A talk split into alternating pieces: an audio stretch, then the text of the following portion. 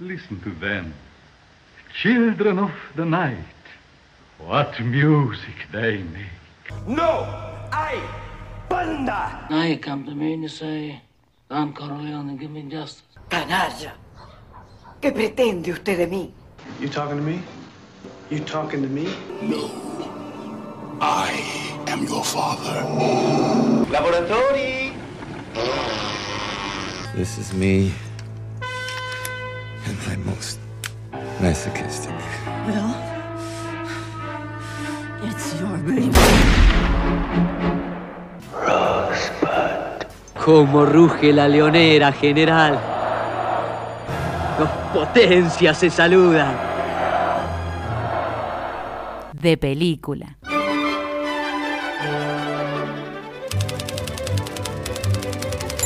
Un podcast de Marcelo Scotti y Raúl Finkel. Una charla sobre cine.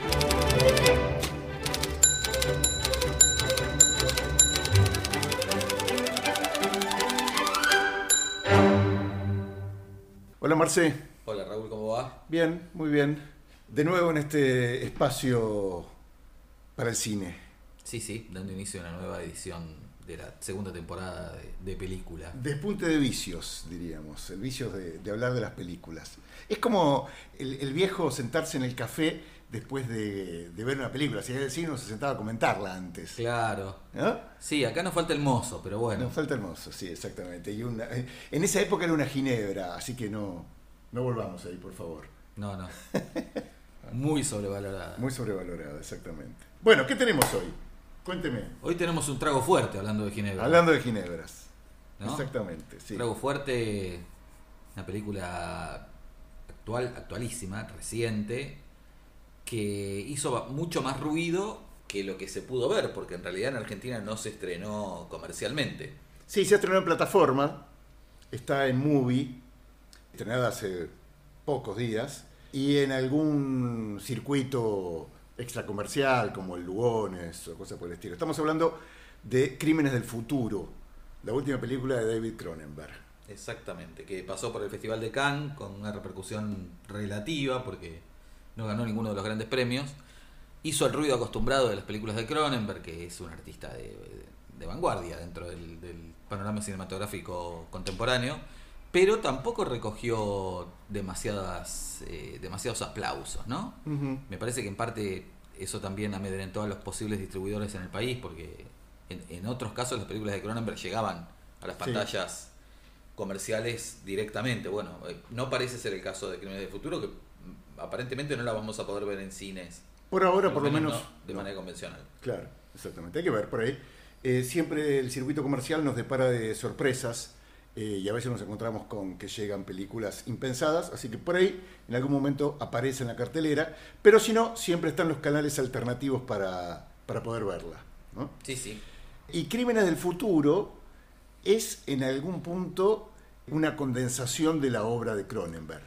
Sí, podría ser como una película testamento, ¿no? Como se habla a veces de los... No necesariamente las últimas películas, pero las películas que, que sintetizan las inquietudes y las obsesiones de ciertos directores, ¿no? Como si, si uno pensara de acá a 20 años qué película podría reunir en un universo más o menos coherente todas las inquietudes, me parece que es la palabra para, para hablar del cine de Cronenberg, en esta parece estar casi, casi todo su universo. Sí, sí, es cierto. Su universo, todo su universo que tiene como, quita como eje rector el tema del, del cuerpo, la tecnología, el cruce entre el cuerpo humano y las tecnologías, los cambios, las mutaciones ¿no? y las preguntas. Y las preguntas, sí.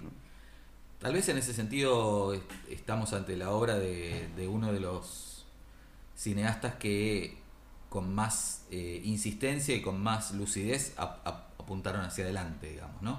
Porque en las películas de Cronenberg siempre, en las buenas películas de Cronenberg, que son la mayoría para mí, siempre queda un resto de, de incertidumbre Sí, que no se termina de amasar, Sí. pero que se, se construye de manera muy eh, compleja en sus películas.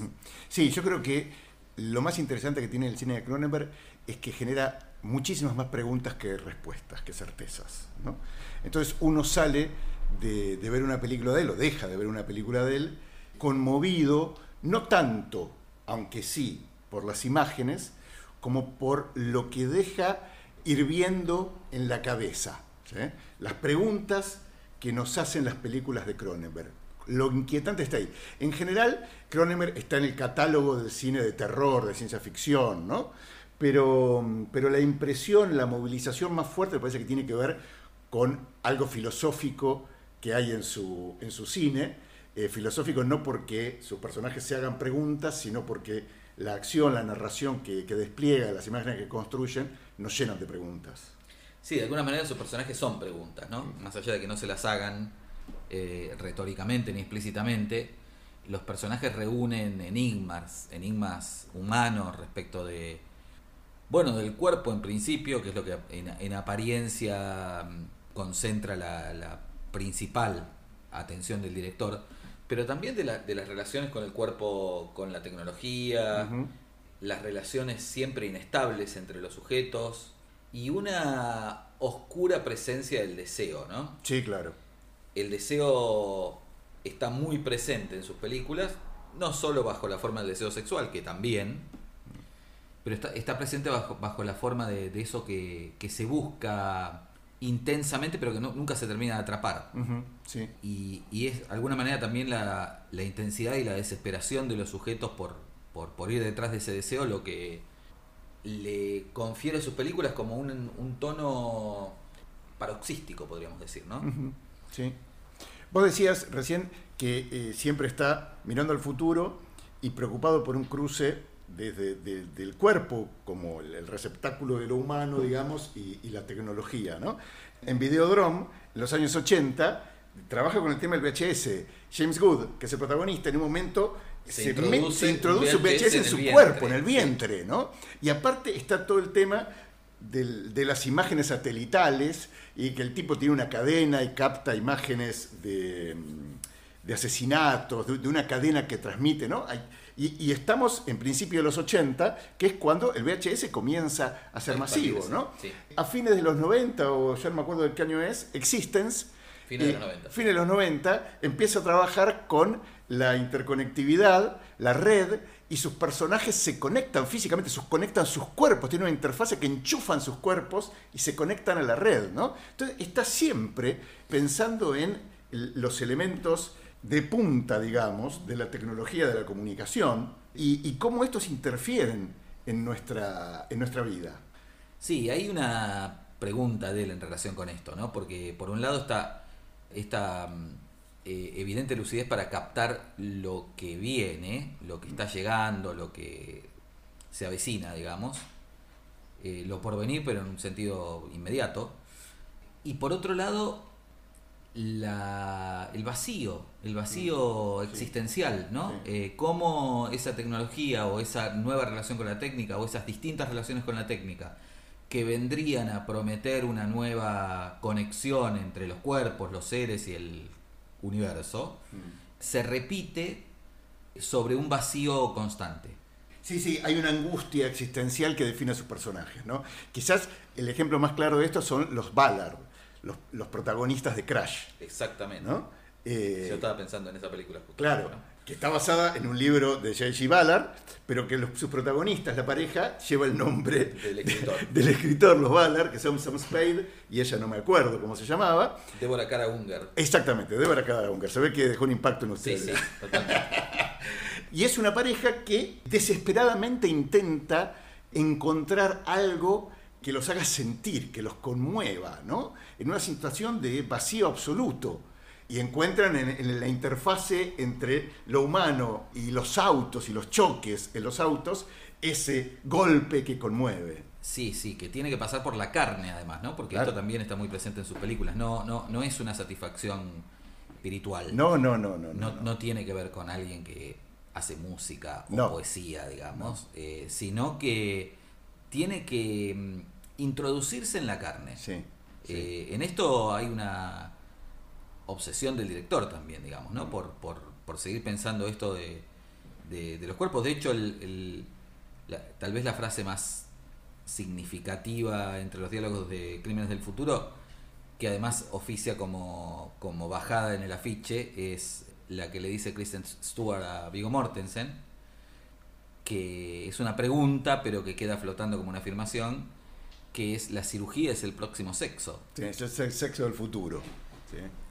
Y ahí hay un cruce múltiple porque anuda la ciencia, la técnica, la, la corporalidad, la búsqueda de la, de, de la satisfacción, que siempre es, un- es una búsqueda paradójica, diría un, o tiene un resultado paradójico, digamos, diría un psicoanalista, que no, nunca se consuma. ¿No? Eh, y ahí hay también una, una repetición que es otro de los rasgos constitutivos de su cine, ¿no? Como los sujetos se repiten en esa búsqueda desesperada de algo que siempre falta y siempre va a faltar. Es maravilloso porque llevamos ya un tiempo y no hemos dicho una palabra de la película. ¿no? Prácticamente nada. No, hablamos de la obra, de las constantes que se repiten acá. Claro, claro. La claro. película tiene una trama bastante endeble, digamos, ¿no? Endeble no, no en el mal sentido, digo. eh, mm, amorfa, podríamos Sí, decir. sí, sí, En principio porque es incluso difícil de situar en tiempo y espacio. Mm. Sí, es un futuro, pero es un futuro que estéticamente es retro. Sí. ¿no? La película está construida en una paleta de grises y, y marrones que le baja la intensidad a todo lo que sucede. Sí, está. Uno podría decir que está eh, iluminada de forma oscura, pero más que oscura está iluminada de, de manera opaca la película. Ah, ¿no? sí, sí, sí, sí. Y no hay brillo prácticamente en ningún plano. Y hay un juego entre, entre sombras y sombras, podríamos decir. Sí, más sí. que entre luces y sombras. Sí. Y esta ambientación en, el, en un tiempo incierto, que bueno, sí, tecnológicamente podríamos pensar que se, se trata del futuro, porque además hay instituciones que remiten a post-presente, podríamos decir, ¿no? Eh, que se ocupan del registro oficial de órganos, por ejemplo. Claro. Y son instituciones de alguna clase de Estado. Pero después el espacio en el que transcurre la película, sobre todo el espacio público, digamos, el que está por fuera de, de- de las casas particulares, remite más a la Edad Media que al futuro.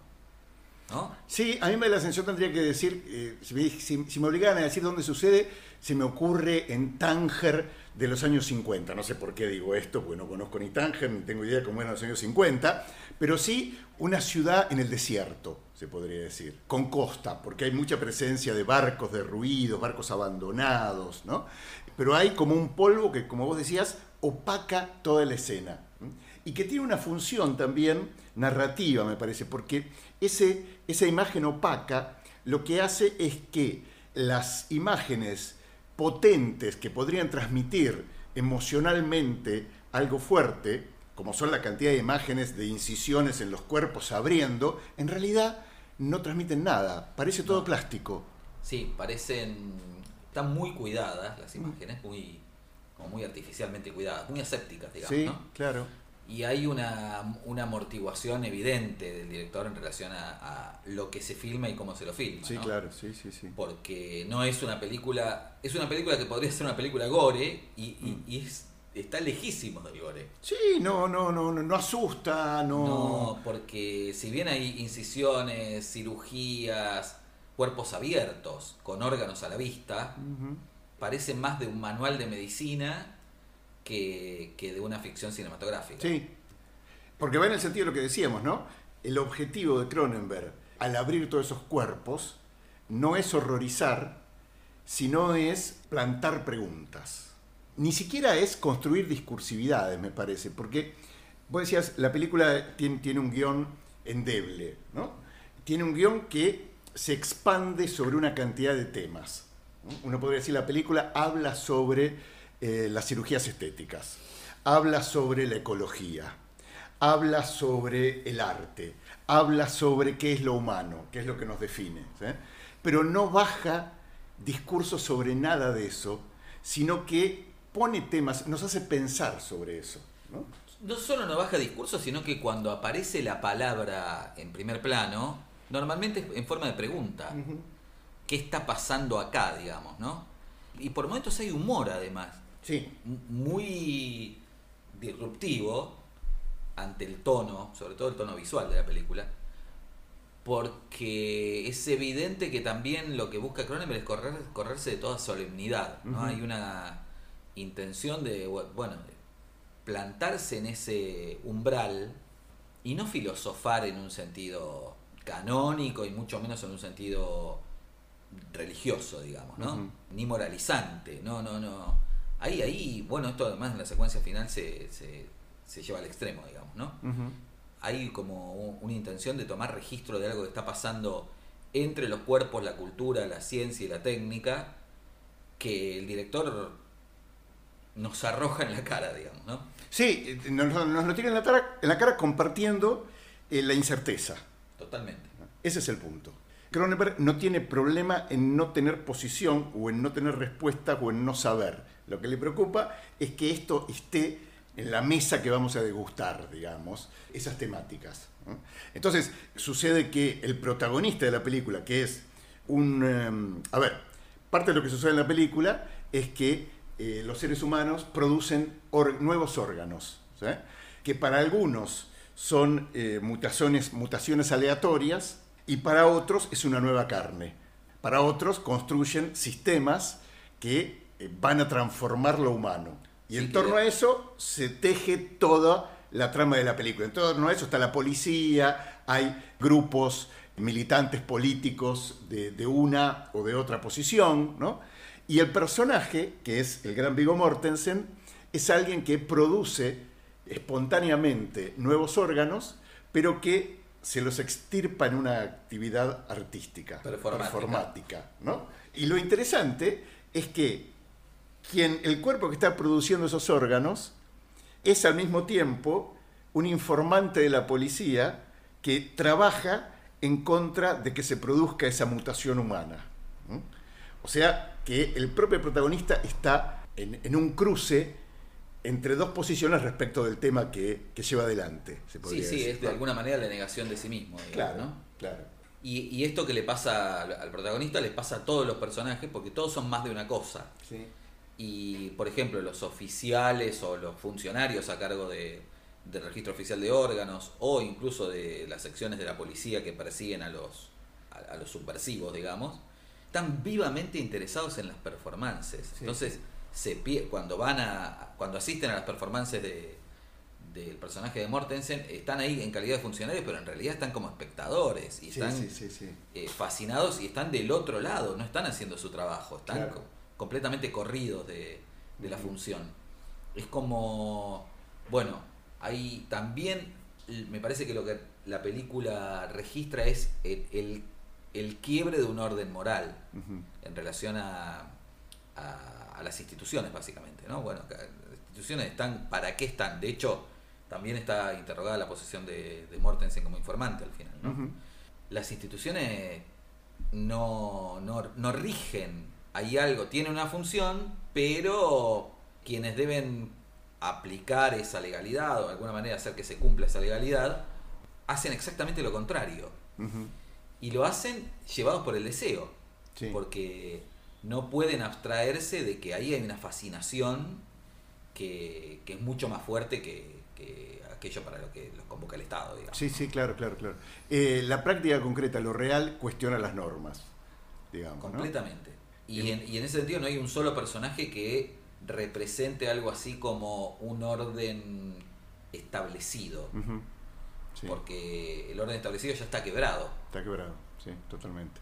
Ahí yo leí al- algunas notas, Ajá. sobre todo de lectores. La película fue muy bien recibida por la crítica en general, pero en general le, no entusiasma la película a- a los espectadores, digamos, promedio. Eso no hay que decirlo en este programa, porque nuestros espectadores, nuestros oyentes no van a ir corriendo a, a verla, si a los espectadores no los No, entusiasma. no, yo quiero poner en, en- en discusión la, la idea de que es una película fría. ¿no? Porque en general lo que dice la película está filmada con mucha distancia, dice la gente. Es muy interesante, pero está filmada con mucha distancia. No encuentro distancia en el sentido de, de la desimplicación del autor, digamos, ¿no? Eh, No, puede haber distancia si uno va a la película esperando encontrarse con una película de terror. claro, sí. No es sentido eso. Sí, pero bueno, Eso vale para toda la obra de Cronenberg. Sí. ¿no? No, Cronenberg no. Bueno, eh, hay, hay, hay, hay, hay- no, hay películas de la obra Cronenberg que son mucho más intensas, ¿no? Si uno piensa en Scanner, en La Mosca. Pero son eh, las de la primera parte. Sí, sí, La- sí, la- sí. Cada vez más se ha decantado por un cine más, más reflexivo, Sí. digamos, ¿no? En, la- en el que la propia mirada tiene un lugar determinante en, en- en la construcción de sentido. La, la mirada de él, digamos, ¿no? Incluso en, películas, digamos, más naturalistas, como una historia viol- violenta, lo que caracteriza a la película no es tanto la acción, que, que tiene mucha, por otra parte, incluso hay asesinatos de niños también Sí. en la película, sino la forma en la que se, se lo filma, o sea, eh, cómo filma el director, qué tiempo le dedica a eso, cuál es el punto de vista, cuál es la distancia eh, de cámara. Hay una, una reflexión sobre el cine, uno puede decir sobre su propia mirada, pero es en realidad una reflexión sobre el cine.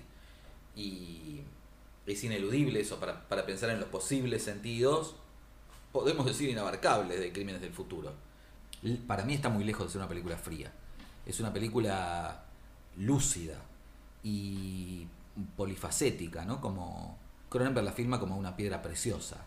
Como Sí, si la- tuviera un rubí en la mano y lo fuera girando para captar la, la- cada una de las facetas de la piedra. ¿no? Sí. Y después la algo que no, no siempre destaca en sus películas, pero hay una notable dirección de actores. Que bueno, por un lado la, la continuidad de la- del trabajo en colaboración con Mortensen, que ya adquiere también otros sentidos en relación al, al lugar que ocupa Sí, es la personificación de Cronenberg en, en las películas, Mortensen. y cómo los distintos personajes de alguna manera también son como distintas facetas de un yo, digamos, ¿no?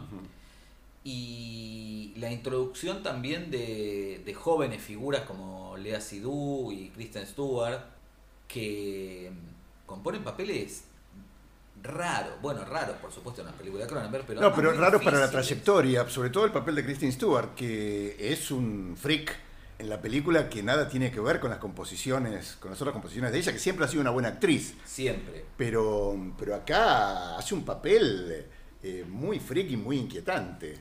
Y Lea Seydoux aceptando un papel también muy por fuera de su trayectoria, digamos, Sí. ¿no? que también, bueno, habla de su inquietud personal, artística, evidentemente, porque eh, ten- digamos que para su imagen, una película en la que en principio uno puede pensar que tenía más para perder que para ganar, y sin embargo está ahí muy a la altura del personaje, tanto en el, en el juego performático, quirúrgico, que, que implica también la exposición del cuerpo, la exposición del cuerpo dentro de, una, de un aparato que además, digamos que técnicamente los aparatos con los que trabajan en las performances técnicamente son futuristas, pero tienen forma retro.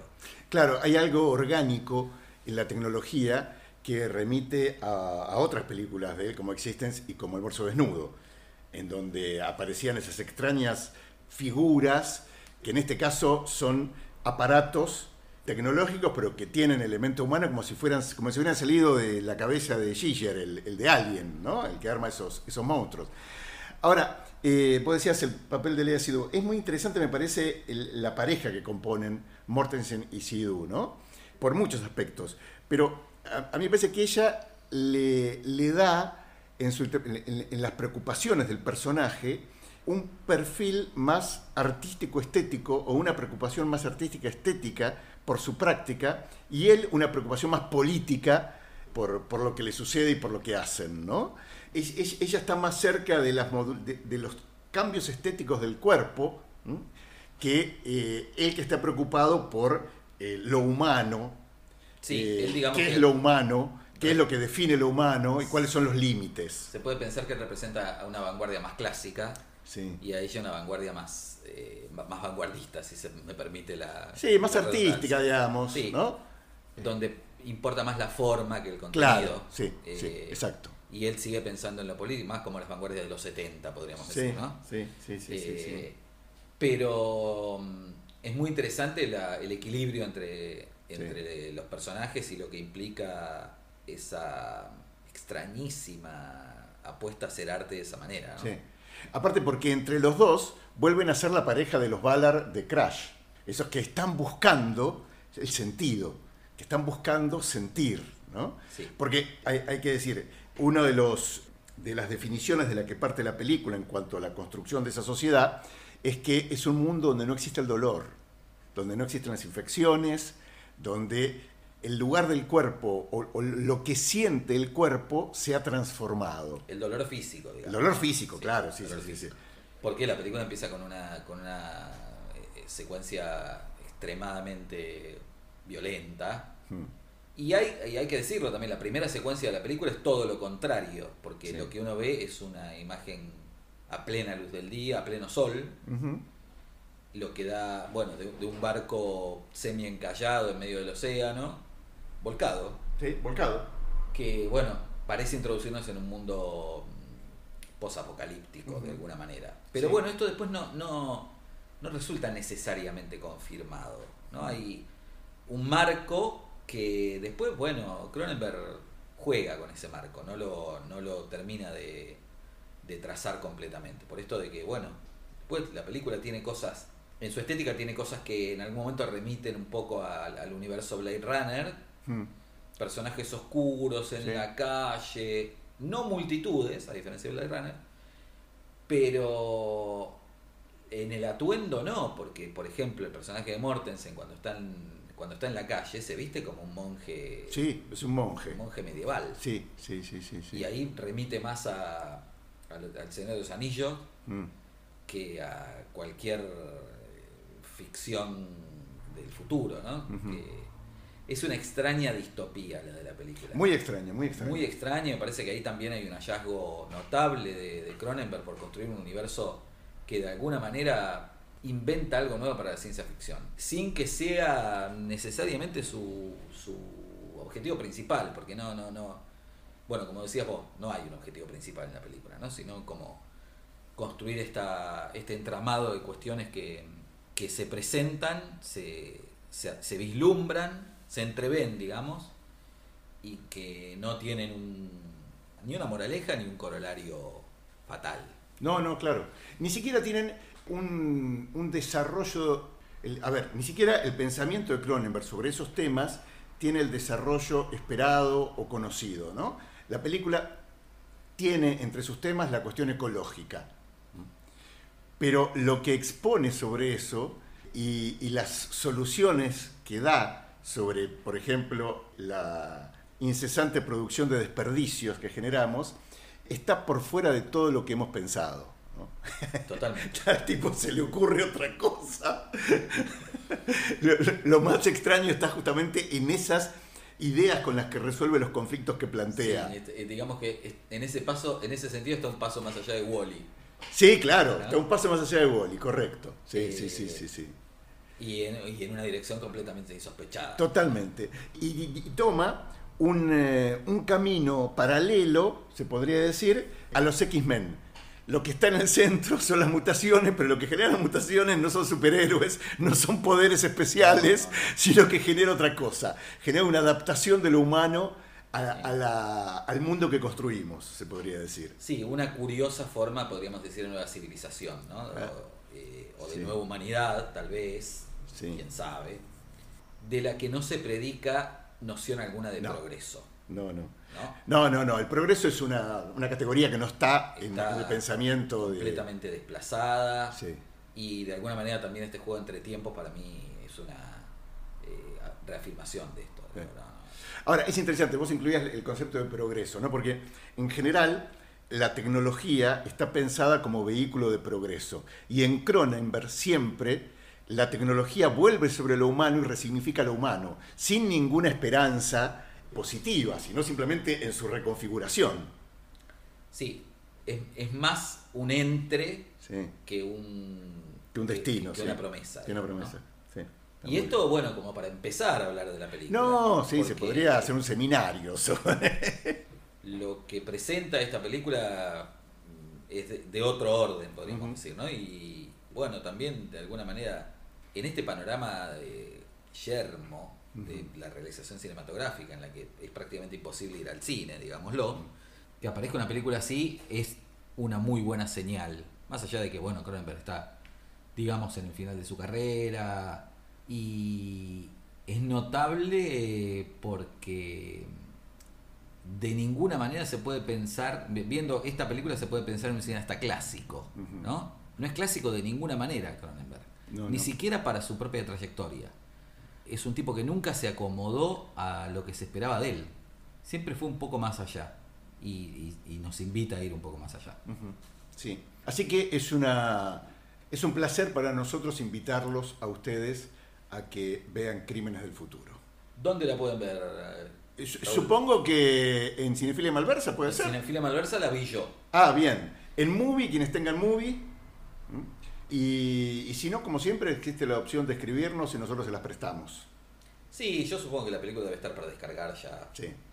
Sí, sí, quien sepa cómo descargarlo puede hacer. Si no, estas son alternativas que nosotros ofrecemos para quien no esté habituado a, a tomar de- del espacio virtual las películas. Pero bueno, es imprescindible. No vayan pensando en encontrarse con una película tradicional de terror o de ciencia ficción. La película tiene, como decía Marcelo, tiene, tiene humor, tiene crímenes, tiene policías, tiene elementos de múltiples géneros, pero sobre todo es una película que nos invita a pensar sobre algunos patrones o elementos de, de nuestra contemporaneidad.